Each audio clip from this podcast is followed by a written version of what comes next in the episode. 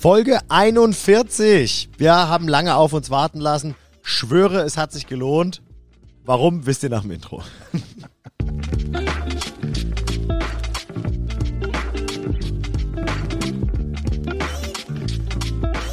Herzlich willkommen zu Turbusgeflüster mit den wohl schönsten Männern der Welt. Marian Ring, Dominik Würth und Samuel Mindermann.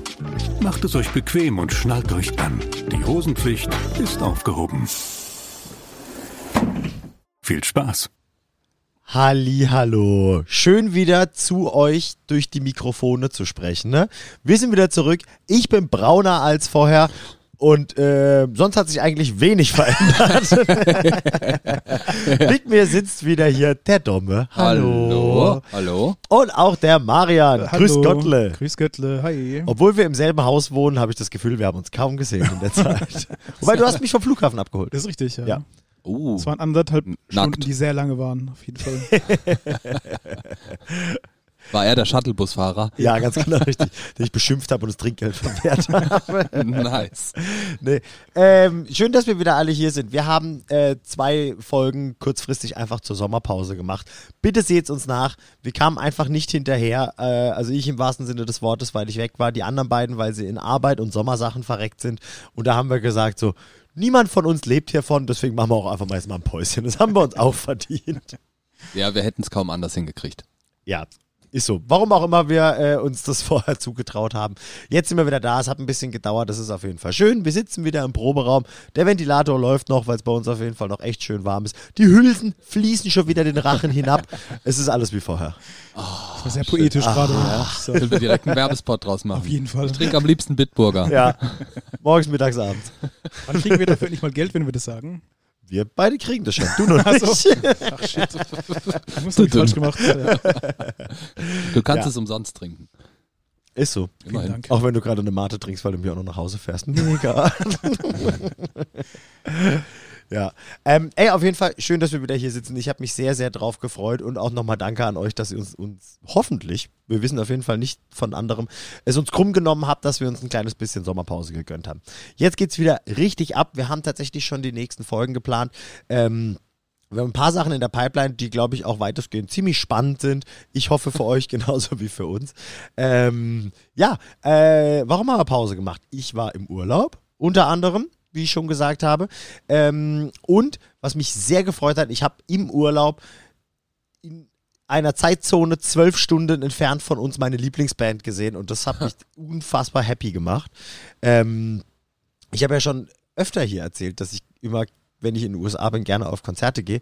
Und äh, ich habe einen schönen USA-Urlaub geplant. Und das Einzige, was mich immer daran gestört hat, ist, dass nirgendwo coole Shows waren, als ich recherchiert habe. Was mich mega abgefuckt hat. Und ich glaube, vier Tage, nee, fünf Tage bevor wir geflogen sind, hat äh, The Main ein Konzert in Honolulu angekündigt. Ich direkt Killer. Tickets gekauft. Meine Freundin hat mich morgens aus dem Bett geschrien. Ich dachte, was geht ab? Ist meine Kaffeemaschine explodiert, kein Plan. Der war, guck, guck! Und ich so, Kreditkarte! Direkt die Tickets gekauft.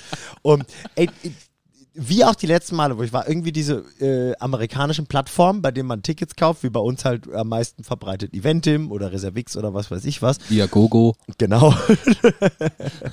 An dieser Stelle Hallo für unseren Werbepartner. Ähm, ne, aber es ist alles irgendwie mega weird. Du kriegst da schon Shows angezeigt und sowas, während aber zum Beispiel nur ein Teil des Line-Ups drin steht. Dann ist bei Instagram bei teilweise den Bands diese Show gelistet, teilweise aber auch nicht. Manchmal ist die auf den Homepages, also da haben unter anderem noch All Time Low gespielt, was eher All Time Lame war, muss man leider sagen.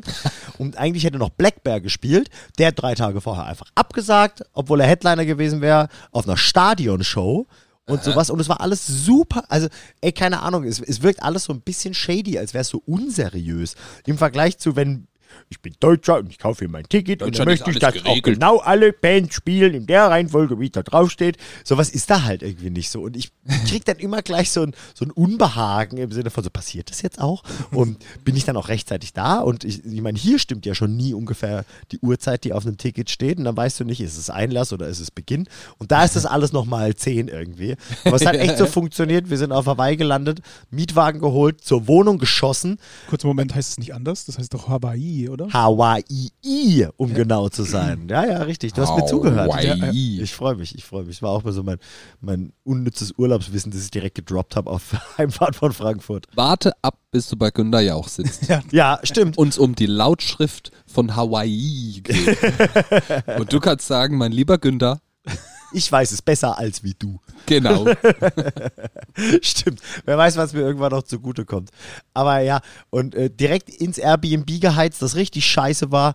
Ähm, Koffer reingeworfen, Uber gerufen, zur Show gefahren, mit 9 Euro pro Getränk, richtig umgedichtet und das angeguckt und es war einfach geil. Hat einfach richtig Bock gemacht. es war auch ein super kleines Stadion, wo ich am Anfang gedacht habe, so, oh, ob das wirklich so cool wird, aber es war echt nicht groß und es war auch bei weitem nicht ausverkauft und auf dem Floor war auch richtig viel los äh, und dementsprechend war es dann eigentlich ein richtig geiles, normales, fettes Konzert, was mich richtig gefreut hat. Kurze Frage, ist so ein äh, das amerikanische Publikum anders als deutsches Publikum? Gehen die mehr ab oder sind sie ein bisschen lower? Weil ich weiß zum Beispiel in Japan ist das Publikum sehr, sehr dezent und die klatschen so ein bisschen und dann ist war's und setzen sich wieder hin. Und fanden es trotzdem abgefahren. Aber übelst Fett. sehr. Die Spanne, die Spanne ist wesentlich größer. Dadurch, dass du auch, ähm, ja, auch Tickets irgendwo auf Emporen kaufen kannst und sowas. Ähm, und deswegen, aber andersrum, ich kenne mich auch nicht so richtig aus bei deutschen Stadionshows. Ich vermute mal, dass es dann vielleicht ähnlich. Aber ich sag mal, die Leute, die auf dem Floor waren, wo wir auch waren, die sind voll ausgerastet. Und die Leute, die halt oben, warum auch immer, dann halt in ihren Plätzen saßen, weil sie halt ihre Ärsche nicht hochgekriegt haben und sowas, die haben auch schon so ein bisschen gefeiert oder teilweise dann halt auch getanzt im Stehen und gesungen, aber warum auch immer halt dann da oben, wo du auch einfach hättest runterlaufen können irgendwie. Das war so ein bisschen komisch. Ich glaube, die haben aber vielleicht einfach insofern eine andere Konzertkultur, weil viel mehr Sachen in Stadien, Rängen und was weiß ich was stattfinden, dass man das halt dadurch irgendwie ist halt vielleicht, ich glaube, es ist da normal und für mich hat es einfach komisch gewirkt. Und für die ist auch normal, dass sie zum Beispiel vier oder fünf Stunden zum Konzert fahren. Ja, Das finde ich so krass. Und oder hier in extra Deutschland denkt man sich, fliegen. oh nee, eine Stunde Fahrt, fuck you. Oh, da denke ich mal Ja. noch drüber nach. Die, ja, ja, die ganz denken genau. so, sechs Stunden, easy. Voll, mache ich. Ja, ja. Mit den dreieinhalb Tagen Urlaub, die ich im Jahr habe, locker fahre ich dahin. Da fahre ich Ja. mit einem 69-Euro-Ticket. Ja, genau, richtig. Ja, ich- du sagst es, die fahren, die, die nehmen viel krassere Sachen auch auf sich und dafür ist aber dann teilweise das Publikum verhaltener, habe ich das Gefühl.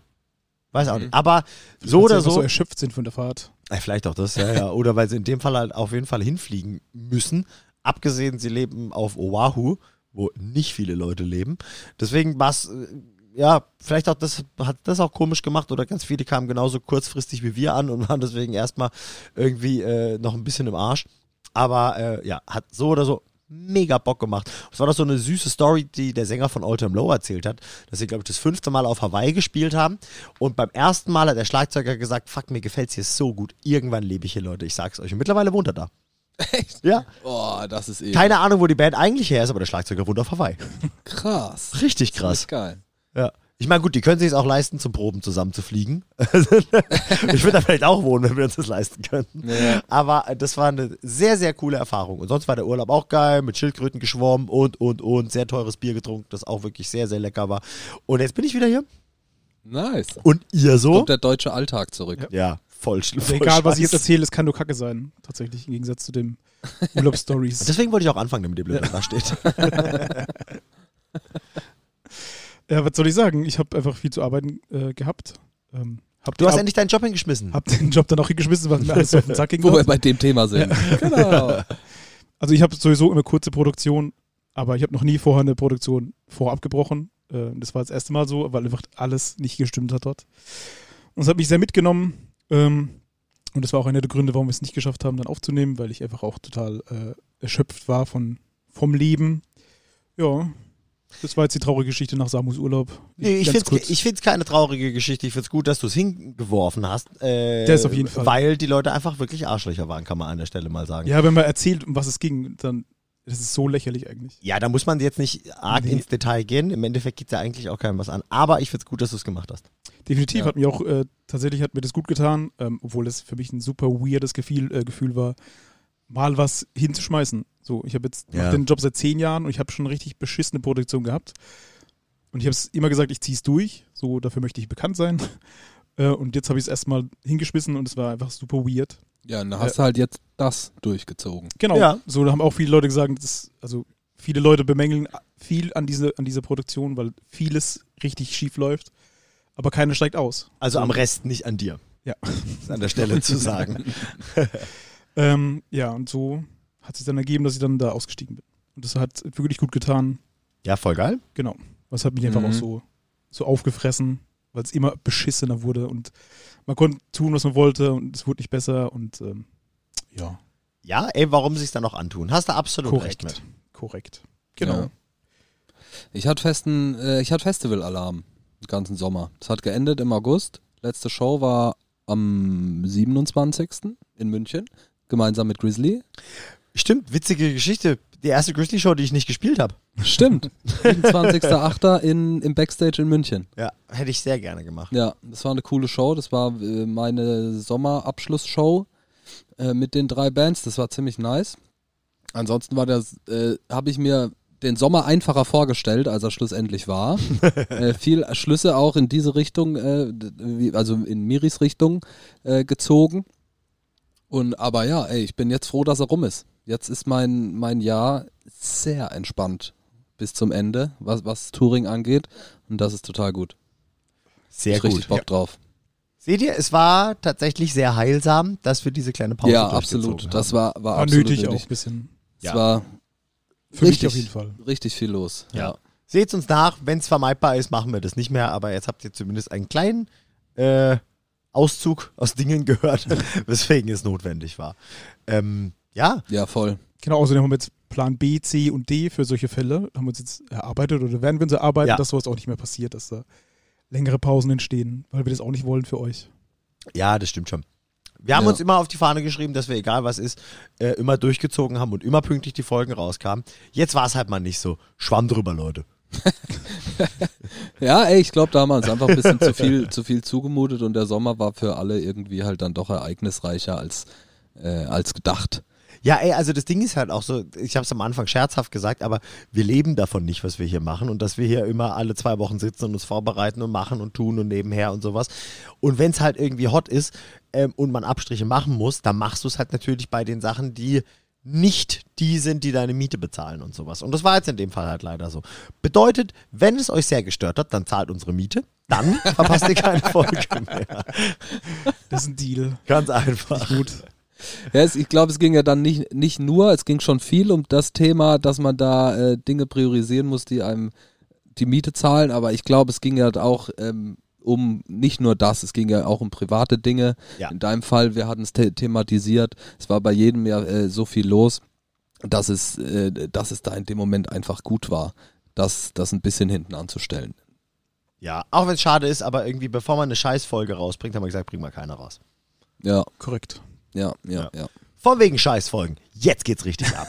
also. wir haben. Was? Nee, ich wollte, also du bist der Interviewmensch, aber ich wollte Ja. mit der Patreon-Frage anfangen, bevor du alles losballerst, was kommt. Okay, dann lass mich kurz erklären, worüber wir sprechen. Ach so, ja, Und nee. dann fang damit an, ja, oder? das ist okay. Wir haben nämlich uns ein bombastisches Interview ausgedacht. Jetzt fragt ihr euch, hä?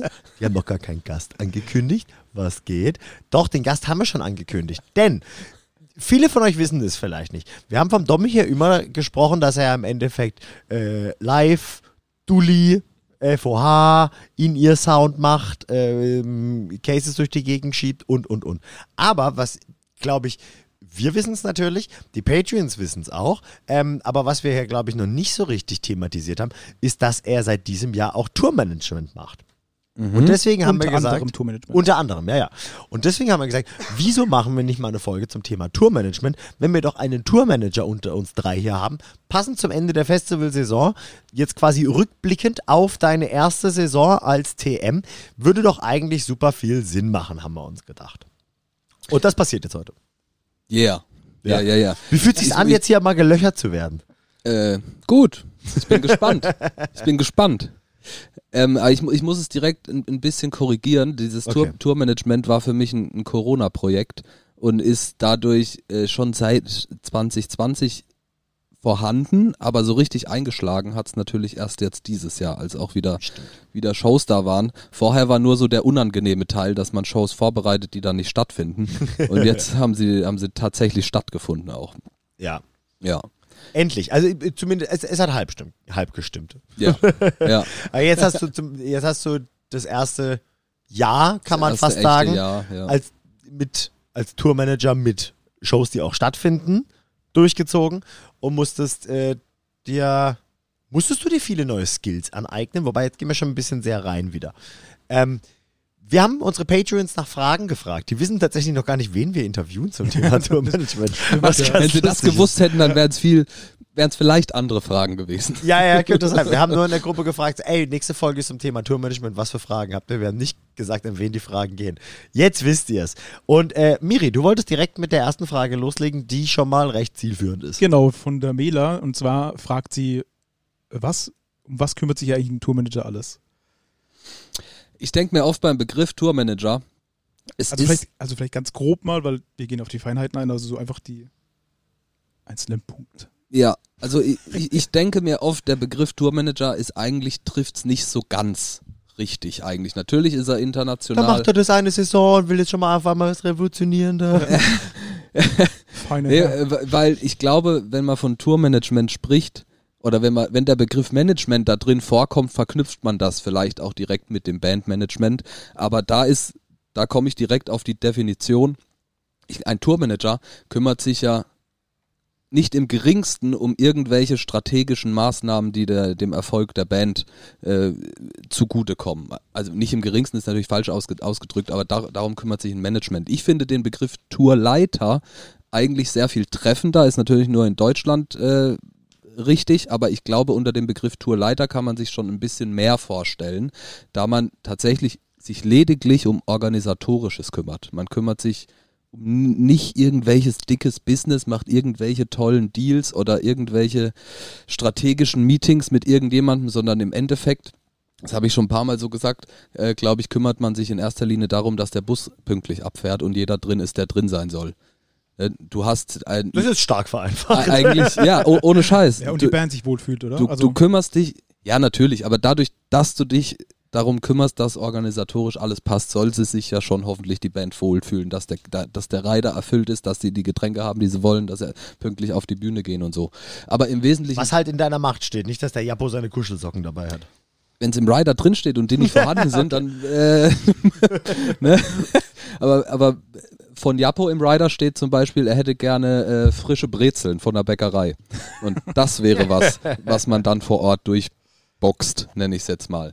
Nee, aber ein Tourmanager kümmert sich ganz plump gesagt einfach darum, dass organisatorisch alles auf Tour, und das ist der entscheidende Punkt, passt. Sprich, die Arbeit beginnt nicht irgendwo äh, mit irgendeinem Konzept zu einer Platte oder so, sondern beginnt damit, dass man die Travel Party zusammenstellt und einen Nightliner bucht und sich im Wesentlichen darum kümmert, dass alle zum richtigen Zeitpunkt dort sind, wo sie sein sollen. Sei es der Busfahrer am Abholort, sei es der Sänger auf der Bühne oder der Drummer beim Soundcheck oder der Mercher beim Einlass. Äh, Es geht um organisatorische Dinge, sodass sich die Künstler auf die Kunst konzentrieren können. Und ist auch so, wenn ich jetzt als Mercher frage, so, wo ist eigentlich eine Steckdose für die Lichterkette, würde ich jetzt zu dir gehen und du würdest es abklären?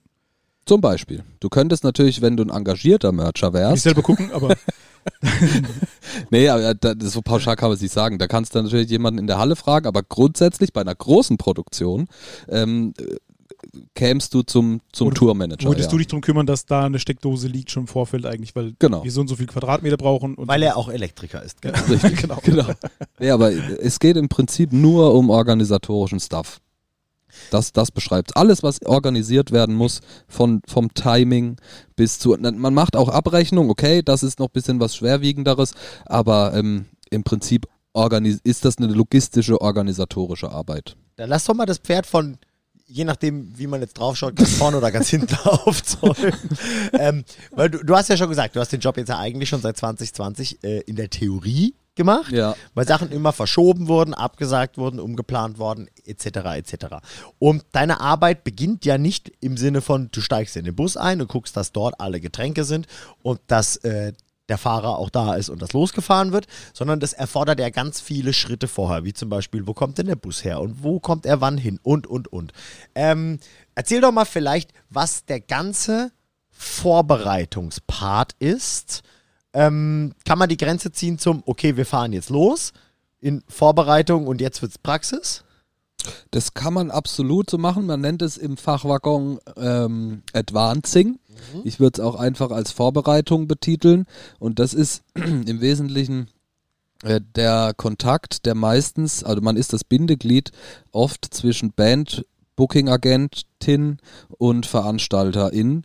Ähm, da geht es aber, wie gesagt, um all die organisatorischen Dinge wie, also den Kontakt, den man zuerst herstellt zum Veranstalter ist, wir kommen mit so vielen Personen. Wir reisen auf folgende Art und Weise. Wir bringen folgende po Produktion mit. Wir brauchen folgende technischen Gegebenheiten vor Ort. Das ist so das typische Advancing, was passiert, bevor man überhaupt in den Bus steigt. Lass kurz Force Advancing gehen.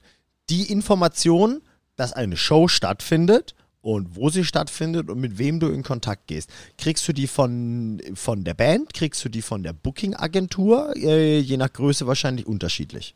Das ist unterschiedlich. Okay. Ich glaube, das kommt so auf die, nicht mal nur auf die Größe, sondern auch auf die Struktur der Band an. Mhm. Also es ist unterschiedlich, aber in der Regel natürlich vom Booking-Agenten. Dann kommt Ja. da kommt da eine Mail. Ähm, also eigentlich bin ich der äh, in dem Gefüge, der zuletzt von der Show erfährt. Äh, Spitze. also die Booking-Agentur kümmert sich zum Beispiel mit dem Management drum, auf irgendeine tolle Support-Tour zu kommen oder, oder äh, auf, auf Festivals zu spielen, fragt bei der Band ab, habt ihr Zeit, wollen wir das spielen zu der Gage und sobald die Show fix ist, dann steigt der, der Tourmanager ein. Ab dann wird er informiert, Achtung, am so und so vielten spielen wir diese Show, hier ist der Kontakt zum Veranstalter. Mhm. Ähm, ab dann beginnt man quasi die Show vorzubereiten. Und da geht's schon los mit, fliegen wir dahin oder fahren wir dahin? Ich wollte gerade fragen, was sind so typische Hürden, die man da auf dem Weg hat? Wir haben jetzt mal, also eine Sache hast du gerade ja auch schon angesprochen, die wir, glaube ich, in der vorletzten Folge schon mal kurz ähm, angesprochen haben, wofür wir, wofür wir auch nochmal eine eigene Folge machen wollen. Das Thema Transport. Wie kommt man dahin? Fahren wir mit einem Sprinter, fahren wir mit einem Nightliner und wo kriegen wir den überhaupt her? Aktuelles Thema. Ja, genau. Aber auch das ist, glaube ich, nicht so in Stein gemeißelt. Also es gibt, äh, oder zum Beispiel, ich sag mal so im Pop, Hip-Hop-Bereich zum Beispiel ist es gängig, ähm, dass die Booking-Agentur zum Beispiel einen Nightliner bucht und das direkt mit ihrer eigenen Fee verrechnet, sodass nicht mal das Management, was mit dem Buchen, äh, mit der Buchung des Nightliners zu tun hat. Bei anderen Touren ist der Tourmanager der, der bei Europcar irgendeinen Sprinter mietet. Aha. Also das ist auch nicht so, das kommt immer so ein bisschen auf die Struktur der Band. Manche Bands buchen ihren Bus selbst, weil Äh, sie halt Connections ist- haben. Und das ist Genre über oder quasi in Genres unterschiedlich gehandelt. Wo, Ja. wie, äh, das ist ja witzig. Ja. Einfach weil es sich so eingebürgert hat. Ich glaube, das liegt dran. Also eh, vermutlich ja, weil sich so eingebürgert hat, aber ich glaube, es liegt daran, dass eine typische Rockband, sage ich mal, die mit einer großen Crew unterwegs ist, die mit viel eigenem Material unterwegs ist, erstmal selbst organisiert sein muss, erstmal selbst eine Kalkulation aufstellen muss. Es ist nicht so, ich sag mal krass gesagt, wie bei einem DJ, der mit seinem Manager und Assistenten fliegt, der, da, der sagt halt, Booking-Agentur, buch uns mal drei Flüge, dann fliegen wir dahin.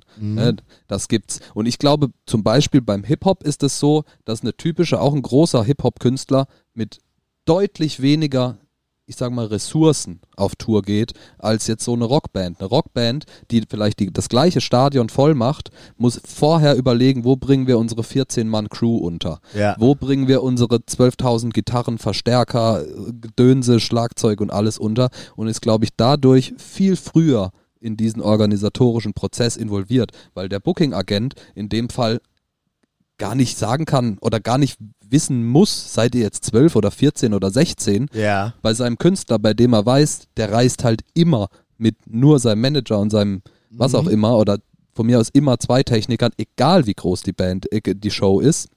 Da ist es so ein bisschen anders. Ich kann aber es auch nicht sagen, warum das genau so ist. Ich finde es immer clever, wenn da das Management oder der Tourmanager mit involviert ist. Aber so habe ich das kennengelernt, dass das gerade im Hip-Hop oft ganz anders ist als bei einer typischen Rockband. Ja, funny story, haben wir genauso dieses Jahr erlebt. Ihr wart leider beide bei der, äh, leider beide bei der Show nicht dabei. Die erste, die wir dieses Jahr wieder gespielt haben, auf dem Abgeht die Luzi Festival, hat nach uns selbe Bühne Afrop gespielt. Und ähm, wir hatten auch theoretisch denselben Backstage und selben Load-In, Load-Out. Wir haben niemanden von denen gesehen. Ja. Niemand. Also erstens mal, weil es quasi keine Entourage gab, weil es keine Crew gab. Der Ja. kam, glaube ich, aus dem Hotel hingeschattelt, irgendwo rein, Show gespielt, hat sich wieder verpisst. Ich habe den Typ nicht ein einziges Mal gesehen. Ja.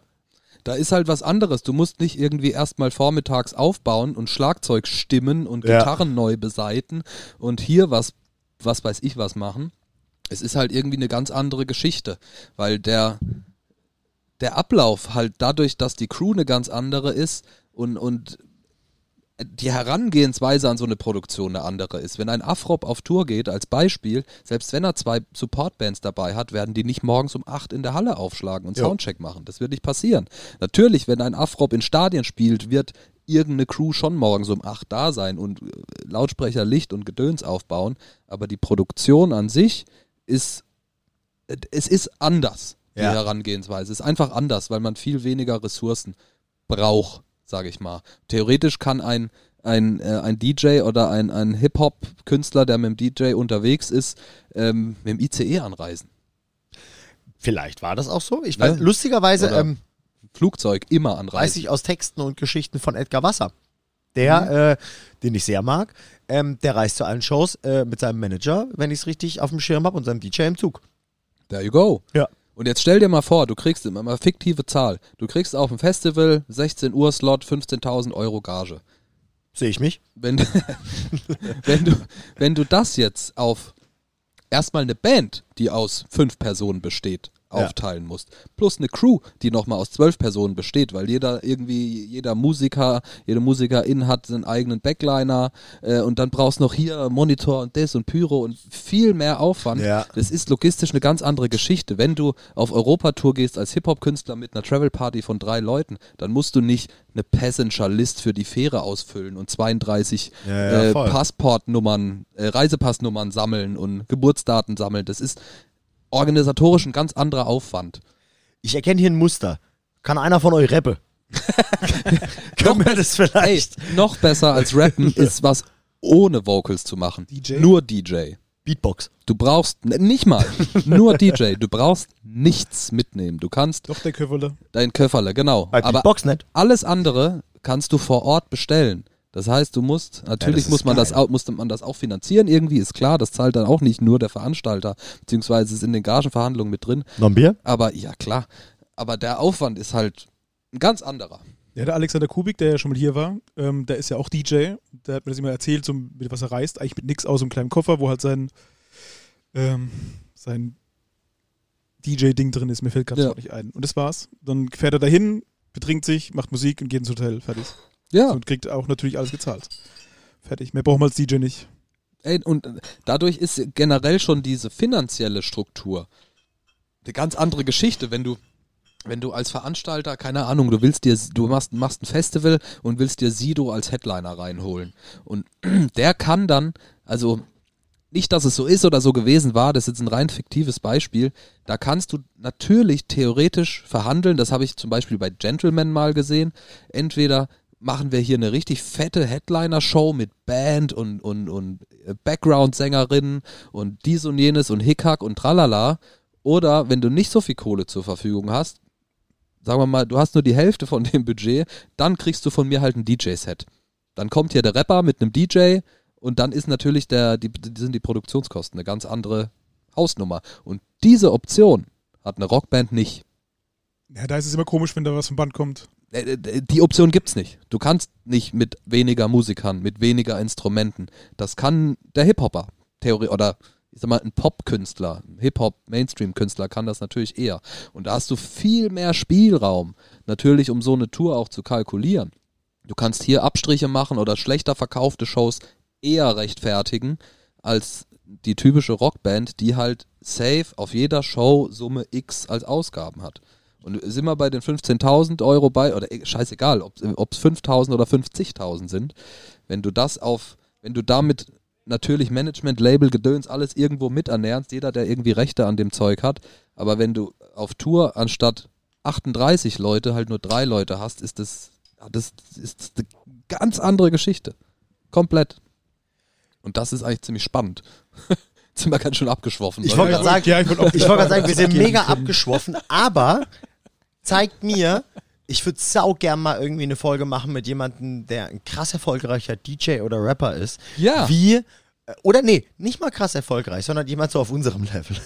Einfach um zu vergleichen, wie wie anders ist der Showtag und wie anders Ja. ist die Vorbereitung. Aber lass uns zur Vorbereitung zurückgehen. Mit was musst du dich noch so rumschlagen, bevor es eigentlich losgeht? Und was mich auch mal noch interessieren würde, das kann man ganz pa schwierig pauschalisieren natürlich, äh, gerade in, in den letzten zwei Jahren, aber wie ist so auch das zeitliche Verhältnis von der Arbeit an deinem eigentlichen Showtag im Vergleich zum, zur Vorbereitungszeit? In Stunden, in Prozent, in Euro, wenn du es umrechnen kannst. Das kann man natürlich auch äh, sch- schwierig sagen, weil, also wenn man es an einer Einzelshow festmacht, sagen wir mal ein einzelnes wichtiges Festival, dann fließt da in diese einzelne Show sicher unverhältnismäßig mehr Arbeit rein, als wenn man jetzt eine 30-tägige Tour am Stück vorbereitet. Bei der 70 Prozent gleich sind Richtig, von der genau. Vorbereitung. Also wenn man dann sagt, keine Ahnung, Festival, Headliner auf, auf Festival X, bereitet man, keine Ahnung, ich sage jetzt mal vier Stunden vor, irgendwie so, einen- so einen groben halben Tag, bedeutet nicht, dass wenn man 30 Tage auf Tour geht, dass man das 30 mal vier Stunden vorbereitet. Ja, ja, klar. Ne, aber ich würde mal behaupten, also pff, für so eine Einzelshow, jetzt kommt alles auf die Vorbereitung an, also blöd gesagt. Wenn jetzt dann man einen Rider rausschickt und der Veranstalter sagt, nee, das erfüllen wir nicht und es wechseln sich dann noch 20 E-Mails, dann dauert es natürlich länger. Wenn der Mhm. sagt, jo, passt, weil der Booking-Agent schon vorgewarnt hat, Achtung, der Rider ist zu erfüllen, bist du damit einverstanden? Da steht Jo. Pfeffi drin, wir haben eine Berliner Luft. Das Und wird so. jetzt ausdiskutiert. genau. Ja, also es ist schwierig zu sagen, aber ich würde mal behaupten, also ich muss vorsichtig sein, ne, weil man ja auch Advancing Fees verlangt von, von, von seinen Bands. Aber äh, ich würde mal behaupten, so, äh, so zwei Stunden, zwei bis drei Stunden muss man schon, also reine Arbeitszeit, mal da eine halbe Stunde, drei Tage später nochmal eine halbe Stunde, Mhm. kann man schon so in etwa einrechnen. Und deswegen ist es auch absolut legitim, dass entweder ein Tourmanager grundsätzlich einen höheren Tagessatz hat als andere Menschen, die nur auf der Tour arbeiten, Ja. oder man kriegt eine, ein, also eine, eine extra Gage für diese Vorarbeit. Okay, verstehe. So, so ein typisches Ding, keine Ahnung, von Natur sagt man, ich schreibe nochmal zwei Tagessätze mehr, weil ich noch die Vorbereitung mache. Oder ich individuell, muss man sich halt einigen.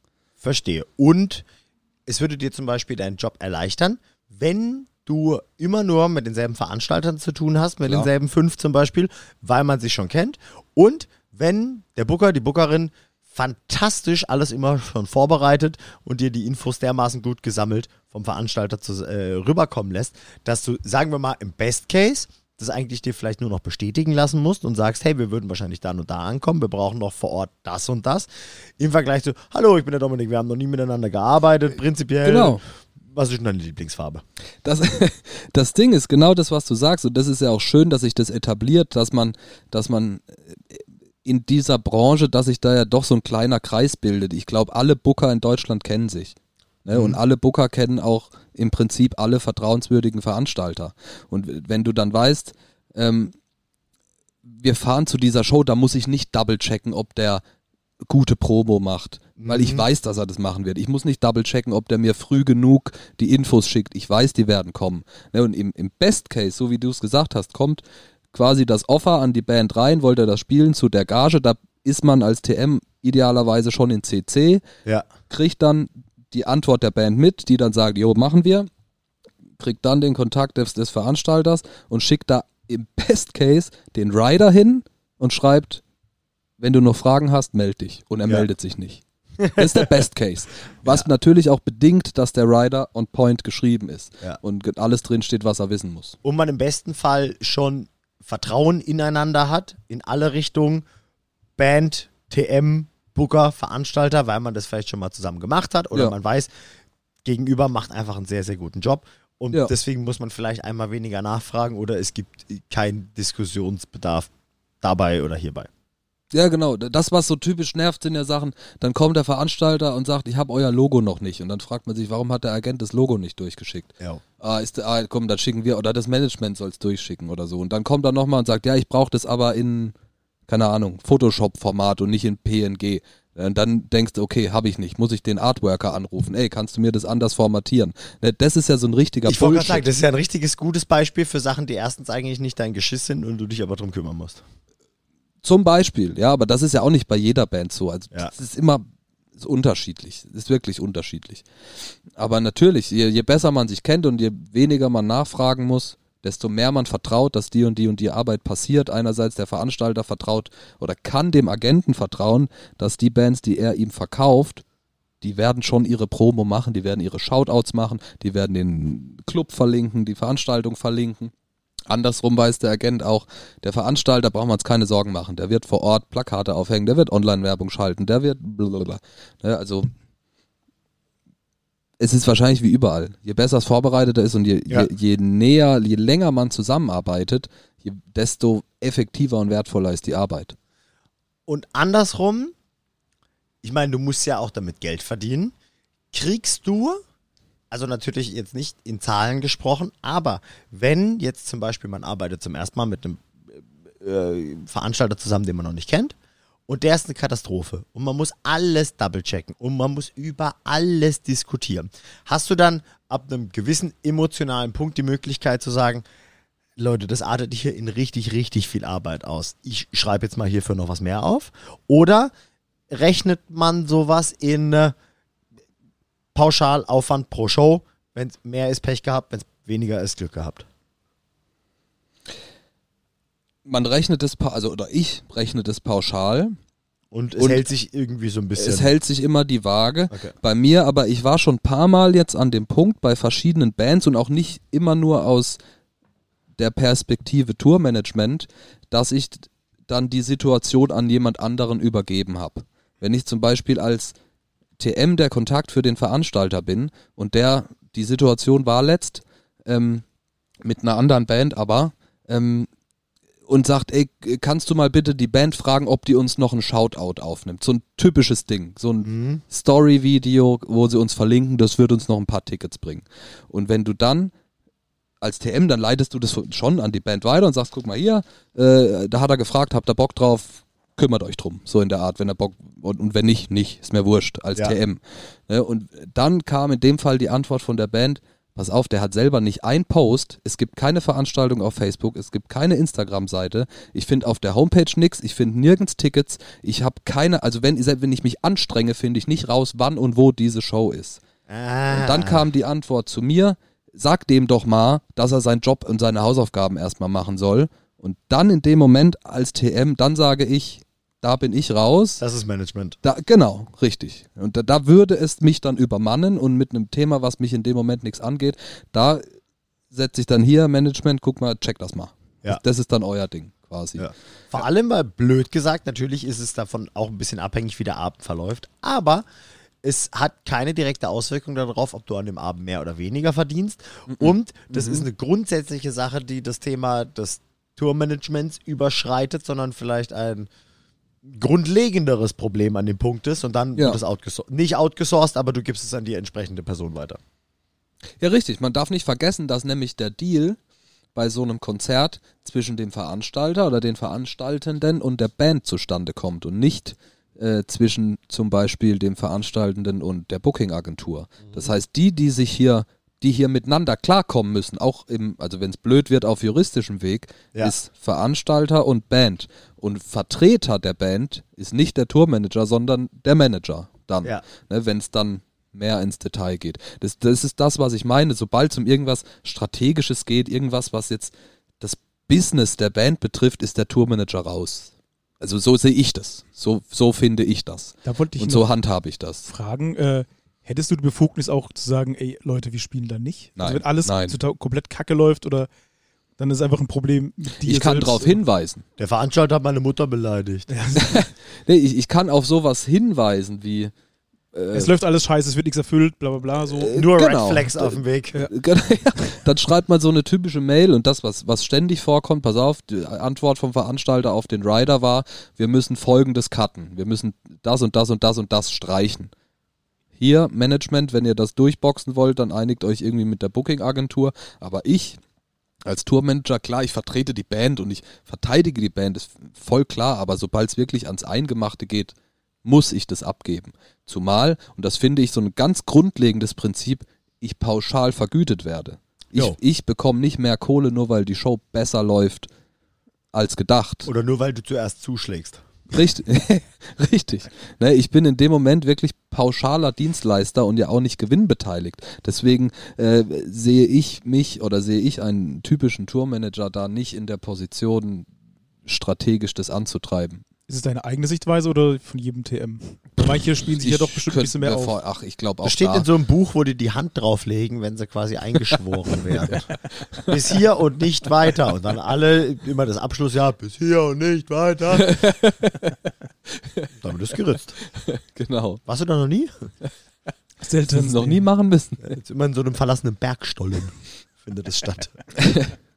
Ja, aber ich finde es sehr wichtig, dass da, also ich, ich kenne in der Situation ja beide Seiten und ich finde finde es gut, wenn, wenn ganz klar strukturiert ist, alles Organisatorische kann, soll der TM machen, hier dem Busfahrer sagen, wann er wo zu sein hat oder, oder, oder der Band sagen, wann die Pause vom Busfahrer rum ist und so Zeug, ne, das ja, aber sobald es um da irgendwas anderes geht, da ist, ist auch der Booking-Agent ja raus, dann irgendwann. Was ne? dich bei uns immer in die blöde Situation bringt, dass du ja gleichzeitig äh, in unserem Fall Band bist, aber natürlich auch unser Tourmanagement machst.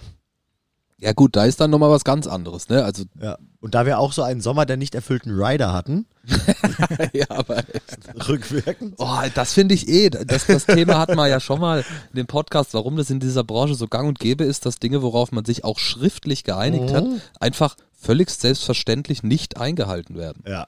Und das, das geht ja von bis. Das geht nicht nur um die grünen M&Ms im, im Rider, das geht auch um, im Deal stehen 50% Vorkasse und wenn die nicht da ist, dann spielt die Band nicht. Und wenn es aber wirklich so ist und die Band dann wirklich sagt, ey, wir spielen nicht, Dann ist auf einmal was los. dann ist das Geschrei los, äh, groß, genau. Da habe ich letzt, äh, kurze, ganz kurzer Aus, Ausschweif. Habt ihr dieses Woodstock 99 gesehen? Ja. Ey, noch nicht. Es ist aber weit oben auf meiner Liste. Da gab es den Ausschnitt, James Brown hat es eröffnet. Und es war sehr gut. Und der hat, äh, da wurde auch erzählt, dass er im Deal hatte, sein Agent hat gesagt, der braucht, ich glaube sogar die komplette Gage, so ha- handelt er das immer, Genau. vor der Show, sonst geht er nicht auf die Bühne. Und es war auch dort so, da hat, ich weiß nicht, wer das war, der Geschäftsführer oder was von diesem Herr Wood. Woodstock, komm, Herr Wood, genau, Ja. der hat, der hat halt äh, gesagt, nö, ist nicht. So in der Art. Ne? Und, und Nee, die, die wollten noch ein bisschen mehr Kohle haben, so war das, glaube ich. Und, ähm, auf jeden Fall hat er nicht die Kohle vor der Show bekommen. genau, und das war der ne? Produktionsleiter, der mit dem diskutiert hat. Der dann gesagt hat, nö. Ihr kriegt nicht mehr Kohle. So. Genau. Oder ihr kriegt nur das Genau. vor der Show. Stimmt. Und ähm, der hätte rein theoretisch einfach hinter der Bühne stehen bleiben können. Aber natürlich, wenn du James Brown bist, der riesig angekündigt ist vor, ich glaube, keine Ahnung, 250.000 Menschen, Ja. das Woodstock der Neuzeit eröffnen soll, dann sagst du natürlich nicht, ja, aber äh, im Vertrag steht folgendes. Ich spiele jetzt nicht, Ja. sondern genau, weil du dir selber schadest, wenn du in dem Moment nicht auf die Bühne gehst. Er hätte sagen sollen, ich gebe mir vorne 50%, spiele ich nur das halbe Set. Genau. Nur jedes Und wenn hier Wort. dann nicht einer mit einem Aktenkoffer hochläuft, dann geht's nicht weiter. Ja, aber äh, das, das fand ich völlig verrückt, weil eigentlich hätte es der Veranstalter in dem Moment sein müssen, der sich denkt, oh shit, oh shit. Ja. Ist aber nicht. Aber der der so wusste, viel- der Druck der Menge zieht den auf die Bühne. Der wird jetzt das nicht absagen. Ja, ja klar.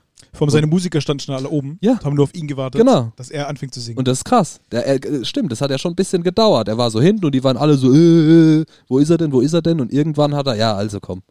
Ne, Und das ist das Fiese, dass du dir, gar- dass du gar nicht Ja. deinem Vertragspartner schadest, sondern dir selbst. Ja, voll. Du wirst halt automatisch in eine richtig, richtig dumme Situation Ja klar. gebracht. ne? Stell dir Also- vor, der, der, der sagt, und dann auch noch wegen Kohle, nö, ich spiele nicht. James Brown hat abgesagt, weil er nicht genug Geld bekommen hat. Ja, wow. voll. Also blöd gesagt, sogar wir waren ja schon in Situationen, wo wir gesagt haben, so, ey, also hier stimmt ja alles vorn und hinten nicht. Ja. Theoretisch sollte man einfach jetzt sagen, ey, sorry, aber so läuft es hier nicht und wieder in Ja. den Bus steigen. Macht man aber nicht. Man will ein Konzert spielen und ähm, es geht ja dann auch so ein bisschen um All or Nothing. Kriegst du nichts oder kriegst du zumindest dann noch das, was man jetzt irgendwie rausholen kann. Heißt deine Gage und die Umstände außenrum. Und äh, in so einem Fall wie bei Woodstock ist das halt nochmal multipliziert mit einer Milliarde, Komma sieben circa im Vergleich zu uns. Exakte Zahl haben Ja. wir getroffen. Ja, ja, richtig. Ich habe mich, ich hab mich vorbereitet. Ihr wisst doch, wie, wie ich immer bei Schere Stein Spotify daneben liege. Ich rechne jetzt immer ein bisschen länger. Aber ja, generell bist du auf jeden Fall der Angeschissene. Ja, und das ist eine, super abgefahrene Situation, um die die Veranstalter natürlich auch wissen. Und wenn die dann sehen, was, die haben drei Flaschen Champagner drinstehen, haben aber nur 500 Tickets verkauft, also entscheide drei ich jetzt, Flaschen Wasser.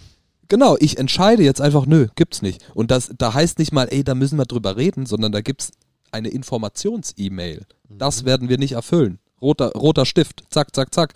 Und du musst halt mehr oder weniger sagen, äh, yo, klar können wir uns jetzt streiten und das und das und das machen, aber das will man am Ende ja auch nicht. Gerade wenn es dann ein renommierter Veranstalter ist, wenn du auf einem Festival spielst oder sowas, ne, wo dann sehr, also in der Branche sehr bekannte Veranstalter am Start sind und mit dem du es dir halt dann nicht verscheißen willst irgendwie. Das ist halt aber auch schon so grundsätzlich arschig, dass es halt Total. im Endeffekt was von so einer Basar-Taktik Ja, hat, ja. dass du eigentlich ja sogar dann schon, wenn du irgendwo rauskommen möchtest, du mehr draufschreiben musst, so was weiß ich, so Sollbruchstellen in deinem Rider, die Ja. gestrichen werden, damit du zumindest die Sachen, die du wirklich haben möchtest, kriegst.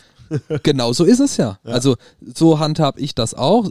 So kenne ich es auch von Kollegen, dass es Dinge im Rider gibt, die man bewusst da einfügt, um schlichtweg einen Hebel zu haben beim Deal. Ja. Da, dass man dann natürlich jetzt nicht anstatt den zwei Flaschen Champagner, die man will, sechs draufschreibt und dann sagt, also komm, machen wir zwei anstatt sechs, Ja. sondern dass man halt draufschreibt, alles klar. Das Aftershow-Food wollen wir nicht oder braucht man nicht, das kannst du cutten. Oder die, die, die vier Räume, vier Räume braucht man nicht, uns reichen zwei. Oder ne, irgendwas, was du easy wegcutten kannst. Und das Mhm. ist eigentlich total kacke, dass du da schon so weiter denken musst. Ja, voll.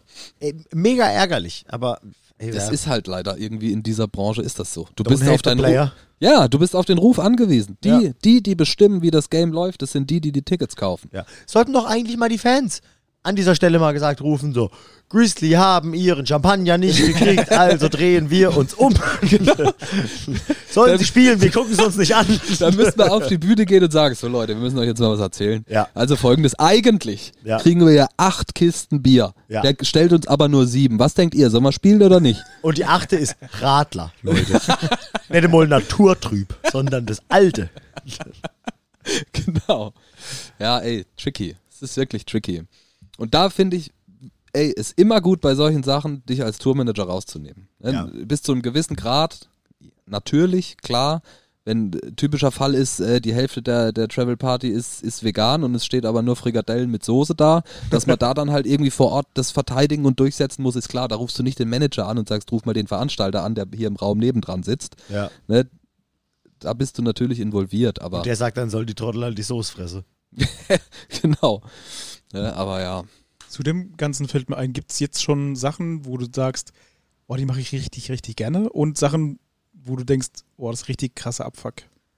So Leute von oben herab ansprechen zum Beispiel. Das ist ganz oben. Ganz Nee, also ich, das mache ich, glaube ich, ähm, also, Also ich, du magst alles ich, gerne. ich will, es gibt nichts, was ich richtig kacke finde. Das, was mich, was mich anstrengt, ist, dass man ständig für irgendwelche Probleme lösen muss und das meistens mit viel zu wenig Zeit.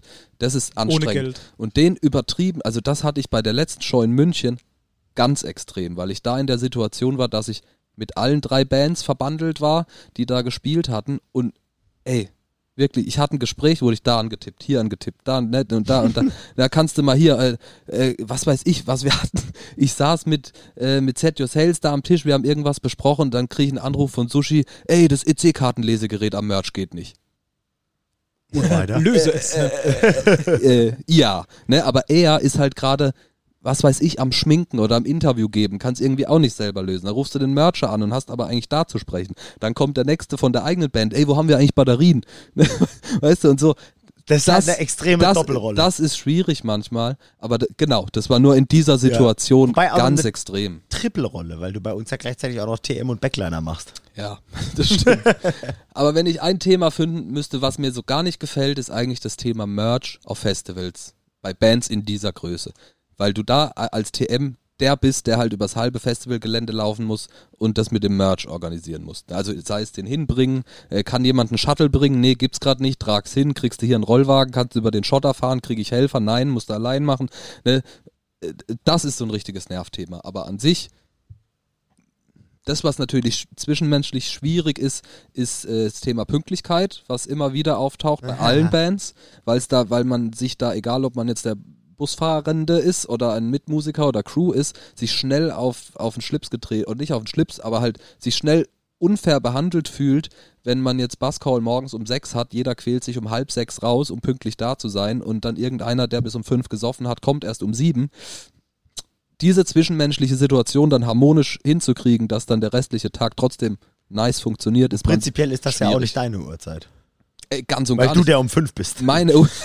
ja, der, oh, auch noch so ein Ding von wegen TM, was mich nervt. Du bist, im, du bist der, der, der am Start sein muss. Du kannst nicht, der Nightliner fährt über Nacht, kommt morgens, äh, also kommt morgens um sechs auf dem Festival an, du kannst aber noch bis um elf pennen. Nee, du musst um sechs neben Busfahrer sitzen und dich um diesen Check-in kümmern und gucken, Parkplatz und äh, Backstage-Gedöns, dass wenn die Versoffenen aufwachen, dass da alles ready ist. Das ist so ein Nervpunkt. Das war für mich neu. Sonst war ich der, der so, Soundcheck ist um 12.30 Uhr, Wecker auf 12. Das dann so. Für mich eine ganz spannende Frage. Ähm, weil gerade jetzt, wir haben es ja von diesem fantastischen Beispiel jetzt aus München. Ich wäre es ja so gerne dabei gewesen. Aber da wäre ja zum Beispiel die Situation, dass du aus einer, du hattest alles an Bands da, in denen du selber spielst, mit denen du befreundet bist, mit denen du ein rein professionelles Verhältnis pflegst. Bei manchen bist du übergeordnet, sagen wir es mal so. Bei manchen bist du Dienstleister. Und wie schwierig ist das, die goldene Mitte zu finden aus du arbeitest für eine Band, die bezahlt dich, gleichzeitig musst du denen aber Ansagen machen, die denen vielleicht jetzt nicht schmecken. Weil, also das stelle ich mir, also ich meine, andersrum, also vielleicht stelle ich es mir auch schwieriger vor, weil äh, du bist ein Mensch, der Ansagen machen kann und ich bin ja immer ein sehr harmoniebedarfter Mensch. Und ähm, steht in meinem Horoskop. Aber äh, ich, ich, stelle mir das super schwierig vor für jemand, der so ist wie ich.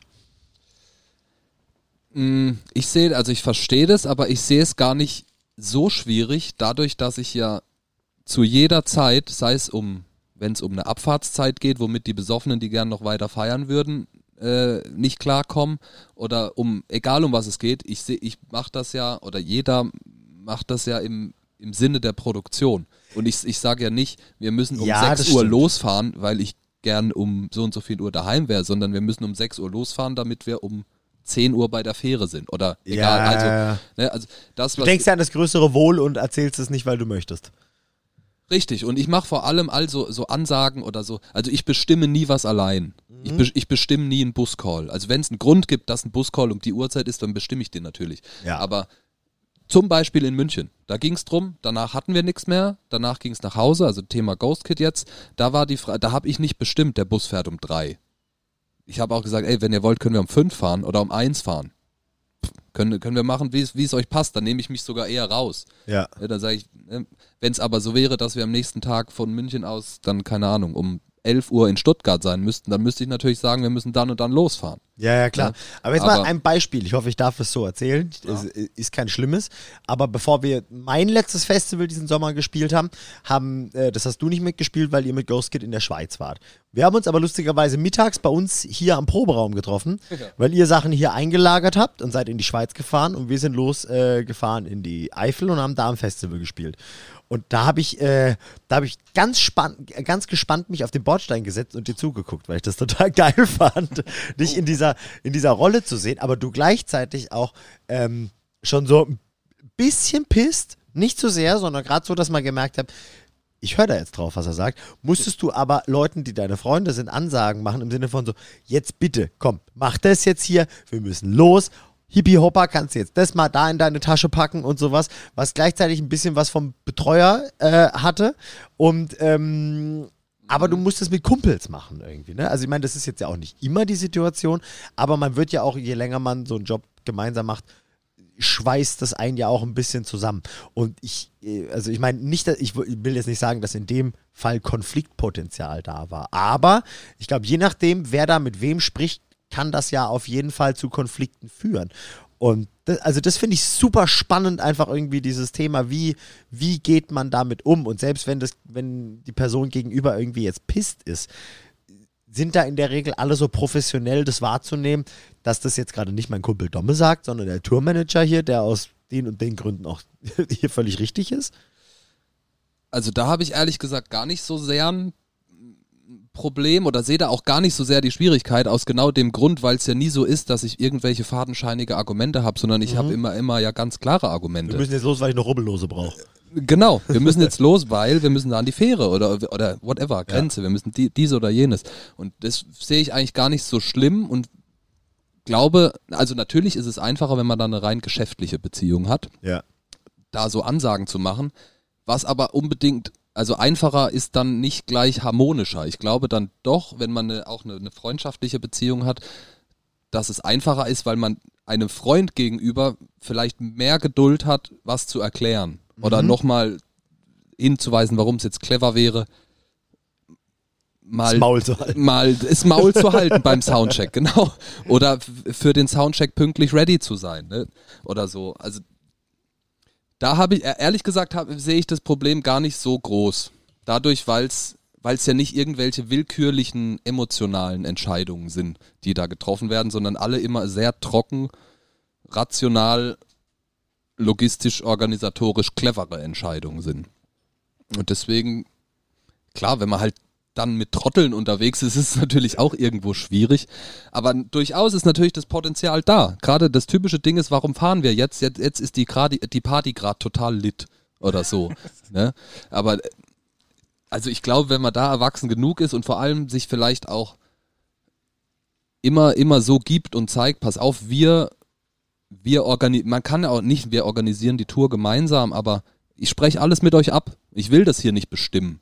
Ich will auch, also, wenn ich euch sage, wir müssen um 9 Uhr in die Halle rein, dann müssen wir das nicht, weil ich zwingend Bock habe, um 9 da reinzugehen, sondern weil ich das für schlau halte, dass wir dann auch effektiv und pünktlich mit der Show durch oder mit dem Soundcheck und so weiter durchkommen.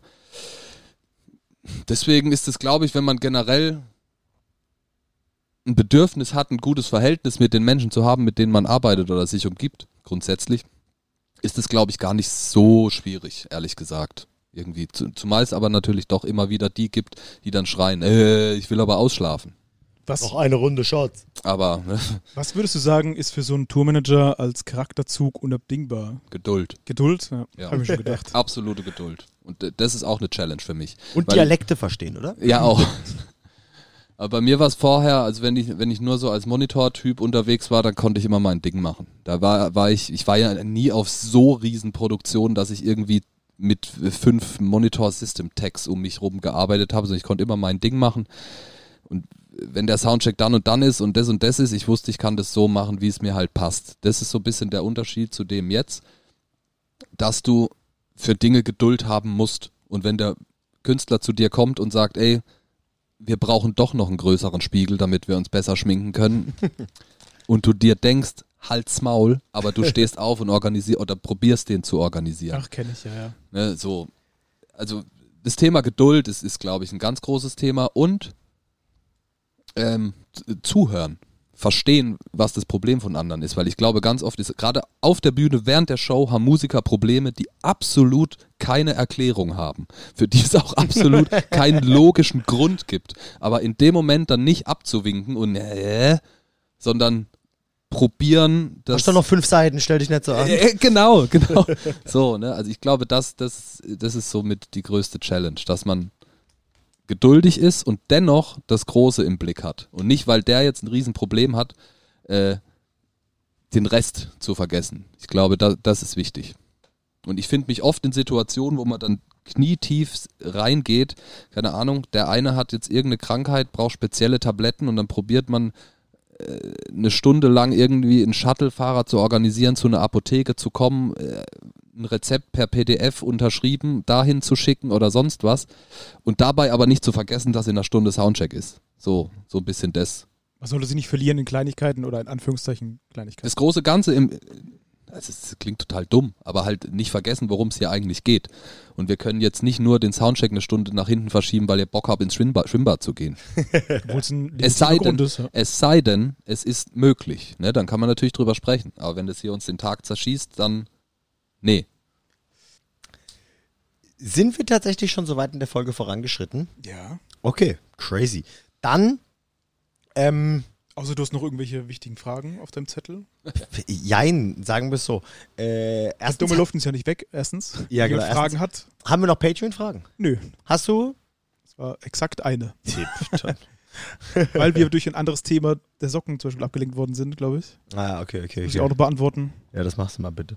Ähm, nee, okay, gut. Dann, also tatsächlich wäre jetzt eigentlich mein nächster Punkt noch gewesen, so, wie sieht denn so ein bisschen dein Alltag auf Festivals und auf und bei Clubshows als TM aus? Wobei, also haben wir das nicht schon bis zum Umfall Doch, ein bisschen ja. besprochen das eigentlich das schon, denke ich auch. Also das, was ich dazu aber sagen will, ist, dass es da keine Regel gibt, weil gerade bei Festivals kommt es immer drauf an, was deine Showtime ist und wann du Ja. ankommst. Okay. Wenn du morgens um 10 ankommst, abends um 10 spielst, lässig. Ne? Okay. Wenn du am besten auch noch einen Soundcheck hast, oberlässig. Clubshows als Headliner, oberlässig. Festivals als kleine Band, Scheißig. schwierig. ne? Also ist manchmal so, manchmal so. Okay, verstehe. Ja, gut. Nee, weil ich dachte gerade, weil irgendwie, also das deckt sich, glaube ich, mit vielem, was wir schon aus Alltagsgeschichten erzählt haben, ohne das jetzt hier abbrechen zu wollen. Aber wir können truer desto äh, jemals zuvor sagen, wenn ihr dazu noch Fragen habt, dann schickt sie uns wirklich auf jeden Fall zu, weil ähm, das sind Sachen, die wir immer im Laufe aller Folgen irgendwie bearbeiten können, beantworten können, wenn euch da irgendwas auf den Lippen brennt. Was mir da, was mir wichtig ist, Dich habe ich nicht bei gemeint. dem Thema. Es tut mir leid. Aber was mir bei dem Thema wichtig ist, ist dieses, also für mich klingt oder äh, klang auch als junger Musiker irgendwie der Begriff Tourmanager immer so hochtrabend. Ähm, das ist es aber gar nicht. Und was ich super wichtig finde, ist, dass man sich auch, wenn man keinen äh, gebuchten Tourmanager hat, dass man sich selber als Band mit dem Thema beschäftigt und nicht denkt, ja, ja, irgendwie funktioniert es schon mit dem Sprinter oder irgendjemand kümmert sich schon drum, dass der Veranstalter das Logo hat oder, oder das, sondern dass man selber, also im Prinzip dieses Tourmanagement, das macht man ja, sobald man eine eigene Band hat. Ja. Muss man sich um das Thema Tourmanagement selbst kümmern. Kontakt zum Veranstalter, zu Technikern, blablabla, Material, Hotels, Bus und so. Und deswegen, das Thema ist nicht erst für professionelle, hochprofessionelle Bands interessant, ist für die allerkleinste Band schon spannend. Und wahrscheinlich macht jeder noch so kleine Musikantin ähm, schon Tourmanagement selbst. Und das ist sehr wichtig, finde ich, sich Zwangsläufig. Genau, zwangsläufig. Und sich das Thema, sich dem Thema anzunehmen und zu ein bisschen zu probieren, zu verstehen, was ist hier wichtig, was macht es effizient, was macht äh, unserem Booking-Agenten die Arbeit einfach oder dem Veranstalter die Arbeit einfach. Und damit ist man schon zur Hälfte im Thema drin. Ja. Deswegen ist es gut, sich damit zu beschäftigen als Band und, und sich zu überlegen, irgendwann kann man ja vielleicht jemand dann dafür jemanden einstellen, der sich darum kümmert. Ja. Aber im Prinzip macht das jede Band schon selber. Vielleicht findet man ja eine eierlegende Wollmilchsau, die zum Beispiel gleichzeitig Merch oder Backline macht, um sich noch um sowas zu kümmern. Vielleicht hat man, wir haben ja schon ganz oft über diese Freunde gesprochen, die äh, immer irgendwie auf Shows mitkommen, weil sie ein Händchen für haben oder weil sie selber Erfahrung haben oder weil sie Ja. irgendwas besonders gut können. Und wenn ihr keinen Bock habt, irgendwie selber um euch, äh, äh, ums, äh, um euch euch um das euch um das Thema Tourmanagement zu kümmern, ähm, dann ey, ist es ja vielleicht eine Möglichkeit, diese Person, die eh immer dabei ist, zu fragen, hey, wie sieht's bisschen aus? mehr einzuspannen. So ein kleines Genau, bisschen. voll. Hast du Lust, ein bisschen was vom Kuchen abzukriegen? Ein Genau. bisschen mehr vom Kuchen abzukriegen. Und Richtig. wir können dir dafür vielleicht ein paar Themen, Themenbereiche, Aufgaben am Showtag zuschustern oder sowas. Genau. Wäre ein erster Schritt vielleicht. Richtig. Und auch andersrum für jeden, äh, der vielleicht denkt, Tourmanagement ist ein erstrebenswerter Beruf. Dem Äh, sage ich nein. genau, ge- genau auf diese Art und Weise. Oh, Oh, Handy klingelt. Japo ruft an. Oh, Ah, da sind ja. wir ja gerade richtig. ähm, einfach mit Bands mitgehen und denen sagen, pass auf, soll ich euch, soll ich mal den Kontakt mit Veranstalter, weil ich bin technisch affin, ich mache das mit Veranstalter oder ich komme mit, kümmere mich vor Ort darum, dass äh, der Kühlschrank leer ist. der Kühlschrank voll ist, idealerweise. Ne, das ist ganz easy. Mit einer Band mitgehen, den ein paar Aufgaben abnehmen. Und das ist eine Win-Win-Situation, glaube ich, für beide. Jemand, der Bock Ja. drauf hat, bisschen auf Tour zu sein ne, und sich da zu etablieren und dann macht man drei, vier kleine Bands und irgendwann ist man plötzlich mit einer großen Band unterwegs. Also eigentlich ist es gar kein so, es ist kein, kein Riesenthema Tourmanagement. Ne? Das ist organisatorisch, muss, muss das ja eh passieren, ob man einen Tourmanager hat oder nicht. Die Ja. Arbeit muss gemacht werden. Ne? Und deswegen ist es gut, sich mit dem Thema anzufreunden, auf jeden Fall. Voll, ohne Scheiß. Weil also ich habe es genießen gelernt, dass einem Aufgaben abgenommen werden, die erstens vielleicht leidig sind oder vielleicht, weil man auch nicht so richtig sich qualifiziert fühlt. Das ist ganz oft bei mir in dem Bereich so, weil ich mache ja das ganze Ding ja hobbymäßig im Gegensatz zu dir zum Beispiel. Und wir spielen aber dieselben Konzerte zusammen und ich habe von ganz vielen Sachen einfach überhaupt keinen Plan. Und deswegen ist es vielleicht auch einfach geil, einen Kumpel dabei zu haben, ob er jetzt in der Band spielt oder nicht, der da vielleicht schon mehr gesehen hat, sich ein bisschen besser auskennt und dementsprechend sich ein paar Sachen annehmen kann.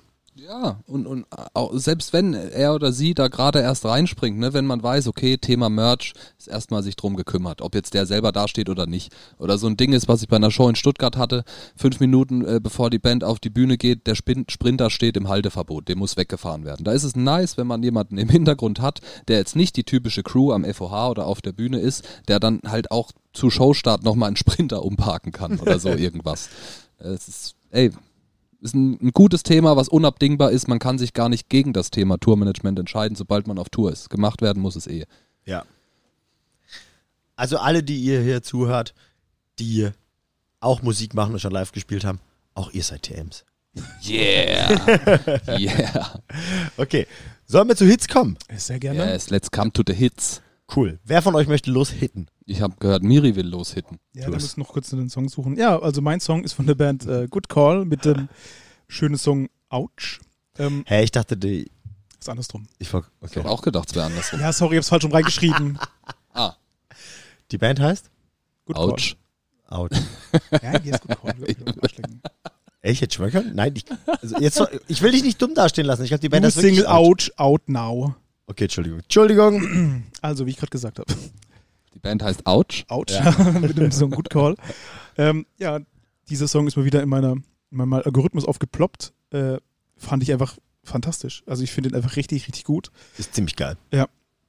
Äh, ich hätte gern einfach mal wieder ein paar Songs, wo ich mehr darüber erzählen könnte, aber irgendwie gefallen mir gerade solche, äh, solche Musik sehr, sehr gut. Ja, was heißt denn Deswegen- solche? Sag doch mal. Äh, ich, ich weiß nicht, es ist ja kein Metalcore. Was ist, was ist das für eine Musikrichtung? Ich habe keine Ahnung. Weiß ich nicht, ist dein Song. Wie würdet ihr es denn betiteln, wenn ihr es jetzt gehört habt?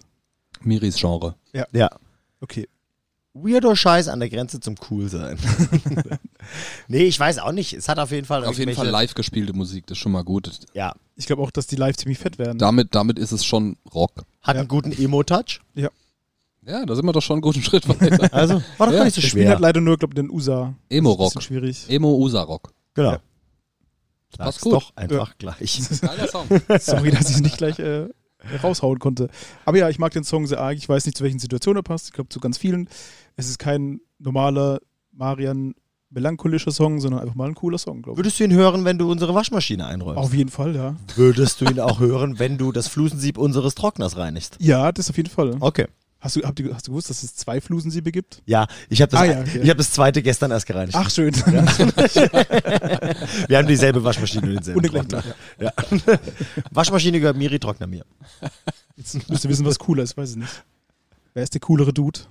Hättest du deine Wäsche, okay, andersrum. Hättest du deine Wäsche lieber sauber und nass oder dreckig und trocken? Schwierig. Weil Ja. trockene Wäsche stinkt auch nicht. Ja, ist so. Ja. Zehn Minuten Trockner rein, auch ein sauber. Was? Ja. Sagt schon Jürgen von der Lippe. Ja? Das hat er schon vor 20 Jahren gesagt. Also ich glaube, ich hätte lieber eine Waschmaschine. Nur eine Waschmaschine als nur ein Trockner. Und dann ziehst du alles immer nass an. Kann die Klamotten aufhängen? Nee. Nein, Also ich in nicht. diesem Ohne Szenario ich, nicht. Ich, ich kann sie nicht aufhängen. Ja, erstens, Warum? Hast du keine Arme? nein, aber du warst auch schon in seiner neuen Wohnung. Die ist hoch. Die ist ja. da könnte man so eine Zwischenschnur einspannen. So die dann ja. draufschmeißen. Sehr, Oh. kubikmäßig ist die Wohnung nicht schlecht. Das soll in der Immobilienanzeige stehen. Keine Quadratmeter angegeben, aber Kubikmeter. Das ist geil. Big Meter-mäßig. Volumen. ist schlecht. Genau. Deine, Volumen dein, passt. die Wohnung ist 4000 Liter groß. Ja, ja, genau. Diese Wohnung fasst 4000 Bitburger Kästen. Oh. Ich liebe Bitburger. Neuer Song, nächster Mensch. Mein Song ist Who's Laughing Now von der Band Derry, schreibt sich wie Curry nur mit D. ähm, eine Band, die ich überhaupt nicht kenne, die mir vorgeschlagen wurde. Da habe ich dann so ein bisschen reingeguckt und die sind wahnsinnig imposant, was äh, das Online-Game angeht. Eine Band, die hat sich in der Pandemie 2020 gegründet. Ein Geschwisterpärchen, Bruder, Schwester. Mega nice, hört euch's an. Äh, ist sehr poppig, ist aber ähm, irgendwie doch auch rockig. Ich weiß, ich Samu weiß, Touch hat es so. Ich war gerade, es ist nicht zu poppig. Nee, finde ich auch nicht. Ja. Ja, okay, dann nicht. Ja. Aber es ist gut. Es läuft nicht bei Big FM. Ja, okay. Lustigerweise wurde mir genau Big die FM Band läuft auch, nur Azad. auch schon bei Instagram vorgestellt. Das fand ich sehr äh, lustig. Ja. Schon vor irgendwie drei, vier Wochen habe ich dies erstmal gehört und dachte sofort an Samu. Ich habe nichts davon mitgekriegt bis vorhin und mir gefällt's richtig gut. Ja. Ist eine echt coole Band. Richtig krass. Die hat verstanden, wie es online funktioniert. Und Ja. das, Frisurentechnisch sind sie ganz weit vorne. egal. Sie, sie haben es geschafft. Das war jetzt nichts Negatives. Mörder, Das war schon mal ernst. mördergroße Community auf Spotify und auf, auf Instagram. Mega nice Band. Ja.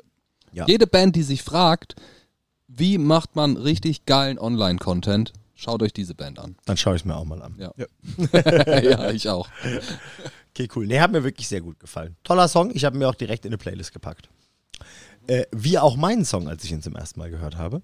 Ähm, habe ich schon mal von der Band einen Song reingemacht und zwar von The Menzingers und äh, dieses Mal den Song After the Party. Großartig. Äh, ich habe tatsächlich im letzten Monat recht viel Mucke für mich neu entdeckt, sei es neue Songs von äh, Bands, die ich schon kannte oder generell neue Bands. Ähm, aber ich habe, als ich gestern überlegt habe, fuck, welchen Song mache ich denn hier rein, habe ich den ausgewählt, weil, kann ich jetzt erzählen, weil die Folge bis dahin nicht raus ist, äh, ich morgen äh, Jahrestag mit meiner Freundin habe und die kriegt ein Geschenk in Bezug auf diesen Song. Und deswegen ist es der erste, der mir eingefallen ist und der ist einfach bombastisch. Ein richtig Das guter, ein richtig, richtig guter Text auch. Der äh, Sänger Gregor Barnett macht auch geiles Solo, also Akustikklampfenzeugs und kann einfach so richtig geil bildlich schreiben, weswegen ich äh, diese Band unter anderem auch so gern habe. Und äh, es gibt auch ein bombastisches Video dazu von meinem Lieblings- äh, Musikvideo-Director, neben Daniel Pries.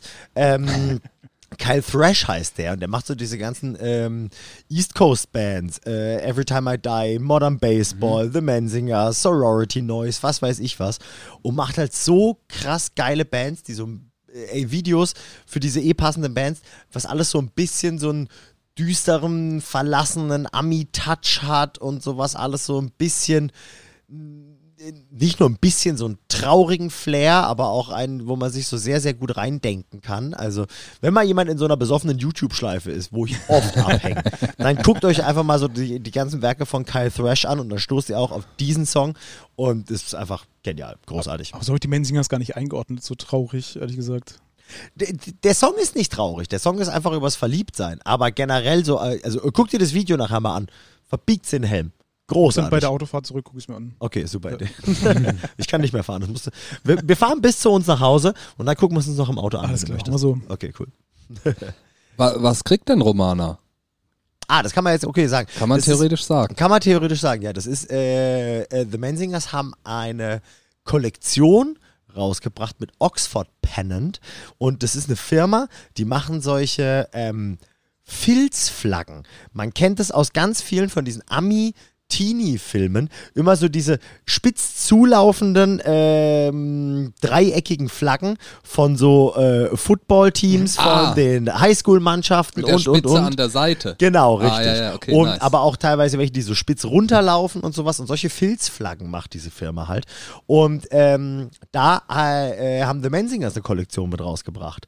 Ähm, Ah, in unterschiedlichsten Designs. Das ist auch ganz cool. Und da habe ich mir fürs Studio äh, eine geholt, die so eine spitz äh, zulaufende ist, wo The Menzingers draufsteht und den ihr größter Hit I Don't Wanna Be an Asshole Anymore in so einem Kreis am Rand. Und äh, Nice. das ist so eine, die eher so ein bisschen quadratischer ist und nach unten zuläuft, äh, wo nur draufsteht After the Party It's Me and You mit dem Menzingers Logo oben drin. Ah, Oh. nice. und ähm, Das ist ja, geil. Und voll geil und auch noch so ein, was ich auch so super geil fand, so einen typischen äh, Motel-Schlüsselanhänger.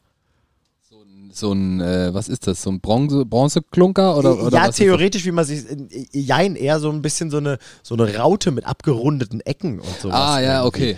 Auch nochmal quasi, äh, als hätten The Menzingers ein Hotel und sowas, den man sich noch dazu bestellen konnte und sowas. Und da bin ich ein bisschen ausgeflippt vom Urlaub. Und Nice. äh, morgen kann ich es endlich bei uns in der Bude aufhängen. Freue ich mich drauf. Geil. Sehr schöne Idee. Romana, ich wäre Chapeau. manchmal gerne du. Chateau. Ohne Scheiß, gell? Generell, wenn ich einkaufen gehe oder die Wäsche mache. Prinzipiell mit mir rumhängen ist, glaube ich, meistens Manchmal ziehe ich okay. auch deine Klamotten an. Ei, ei, ei. Der Miri hat die Klamotten von uns schon oft genug in der Hand, wenn ich mal einen Trockner nicht ausräume. Ja, geil, geil. Ja. Wie lange seid ihr zusammen jetzt? Warte. Raten. Raten. Ich? Oder? Nein, nein, nein, nein, er. Er und ich, warte. Also Okay. meinen Sie, wie lange wir schon zusammen leben? Nein, Romana und er. Wie wir Schere. Stein, Beziehungslänge? Ja, genau. Okay, wollt genau. ihr die Tafel? Ja, stimmt. Ich hätte gesagt vier Jahre. Sind's vier? Ich sag drei. Da, da, da, da, da. der wird. Ach, There you go. Geil. Ja, Das ist krass. Und deswegen wie schnell der- das schon wieder rumgeht. Leck mich am Popo. auch dort. Ja, also direkt danach kam Corona. Mega weird. Wahnsinn. Ja, jetzt ist Corona rum und ich mag sie immer noch. Also von daher ist total cool. Das ist ein sehr gutes Zeichen. Sehr gutes Zeichen. Geil. Ja, cool. Freue ich mich sehr drauf. Genau wie, dass endlich von uns eine neue Folge rauskommt. Deswegen äh, danke euch fürs Zuhören. Danke, dass ihr auf uns gewartet habt. Ähm, wenn ihr noch Fragen an Domme habt bezüglich seines Berufs, schreibt uns bei Instagram. Wenn ihr Fragen an Miri habt, auch bezüglich seines Berufs, warum der manchmal scheiße ist, schreibt auch gerne bei Instagram. Mich könnt ihr auch Sachen fragen. Ich weiß jetzt gerade nicht, was da nahe, naheliegend wäre. Ich kann euch Schnorcheltipps geben jetzt. Hab die beste Taucherbrille von Decathlon. Ähm, da kann ich ein paar Sachen zu erzählen, was zumindest so ein bisschen äh, gerade tagesaktuell ist. Ey, und sonst, wenn ihr Bock auf mehr habt, kommt zu Patreon, dann könnt ihr, wie jetzt zum Beispiel in dieser Folge auch, äh, vorher uns ein paar Fragen stellen. Dann erzählen wir euch, was sind die nächsten Themen. Habt ihr da irgendwelche Fragen, Anregungen? Habt ihr Bock drauf? Ähm, an dieser Stelle möchte ich nur mal ganz besonders auf diese Community gerade hinweisen, weil wir unfassbare Gespräche, die sehr offen sind von allen Leuten, die dabei sind, äh, da gerade führen und das ist wirklich äh, ist großartig. Chateau, ich ziehe meinen Hut, ähm, find's, find's richtig gut ähm, und, und verfolgt das alles extrem gespannt, auch wenn ich teilweise gar nicht so viel dazu sagen kann oder sowas, finde ich einfach total spannend, äh, mitzulesen, zuzuhören, äh, was die alle zu erzählen haben, weil da einfach ausnahmslos coole Menschen sind. So, Ja, safe. wenn ihr Das- da Bock drauf habt, ihr wisst, wie es läuft, geht zu patreon.com slash turbusgeflüster und äh, supportet uns da, wir würden uns sehr freuen und sonst freuen wir uns, euch in der nächsten Folge zu hören. Yes. Das war ein geiles Outro. Danke, ich wusste auch noch nicht, wo es hingeht. Ich bin froh, dass ich die Kurve gekriegt habe. nee, aber geil. Geil. Mörder Community, ey, vielen Dank für alles. Wenn ihr Fragen habt, egal welcher Natur, stellt sie uns, meldet euch bei uns. Wir hören uns in zwei Wochen wieder. Auf jeden Fall. Ich bin sehr gefreut, mit euch wieder zu reden. Schön. Tschüss. Aloha. Super late, tut mir leid, mir ist nichts angefallen. Dabei habe ich dir die beste Vorlage geschickt. Aber heißt nicht mal Hallo? Ah Gott, stimmt. Okay, warte, du hast mir sau viele geschickt, aber das, ich habe ich hab ein Favorite in der nächsten Folge. Okay. Nice. Deswegen müsst ihr dabei bleiben. Tschüss.